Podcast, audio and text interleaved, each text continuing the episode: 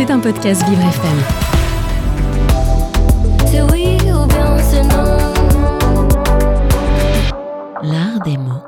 Mais au fait, pourquoi on a du toupet?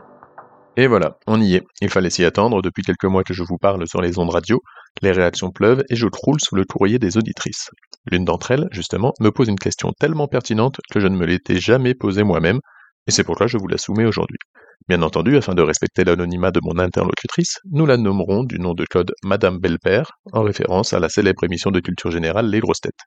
Cette auditrice, donc, nous demande depuis sa ville de Loche l'origine de l'expression avoir du toupet. Comme je n'en manque pas, je vais me faire un plaisir de répondre. Commençons par le commencement, selon la formule consacrée. Avoir du toupet, c'est avoir de l'aplomb, de l'audace, du culot, de l'effronterie, bref, vous voyez l'idée. Or, d'après le dictionnaire de l'Académie française, la huitième édition, celle de 1935, car le mot n'est pas encore mis à jour dans la neuvième, oui, ça prend du temps, un toupet est une petite touffe de poils, de cheveux, de crin ou de laine. Par extension, cela désigne la touffe de cheveux au sommet du front, comme une houppe, la coiffure de Tintin par exemple. En effet, ce mot est issu de l'ancien francique top, signifiant pointe sommet. Tiens, c'est comme en anglais. Rigolo, non? Qui d'entre vous avait fait le rapprochement entre the top et toupet? Hein? Pour la petite histoire, toupet se dit également de la partie de la crinière qui passe entre les deux oreilles du cheval et qui lui tombe sur le front, comme c'est le cas de Jolly Jumper, autre référence de la bande dessinée. Bon, je crois qu'on a bien compris maintenant, reste à voir le rapport avec la choucroute. Pourquoi une touffe de cheveux nous donne-t-elle de l'audace? J'y viens.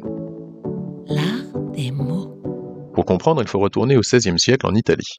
À cette époque, le pays est déjà sujet à de nombreuses vendettas, et comme il n'y a jamais eu de sommetier, on y rencontre des bravis, que l'on peut considérer comme des tueurs à gages.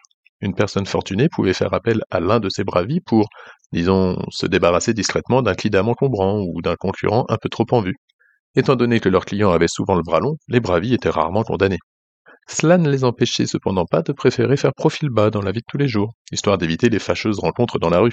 L'histoire nous dit alors que, afin de ne pas être retenus pendant l'exécution de leur forfait, ces assassins se cachaient le visage avec une grosse mèche de leurs cheveux qu'ils faisaient descendre au moment opportun, ni vu ni connu.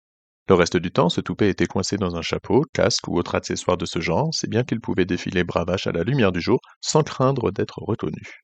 Avec le temps, nous avons préféré retenir la témérité de ces bravis plutôt que leur manière, heureusement, et c'est dès le début du XIXe siècle que l'expression se popularisa, même hors des frontières de l'Italie, avec le sens qu'on lui connaît aujourd'hui.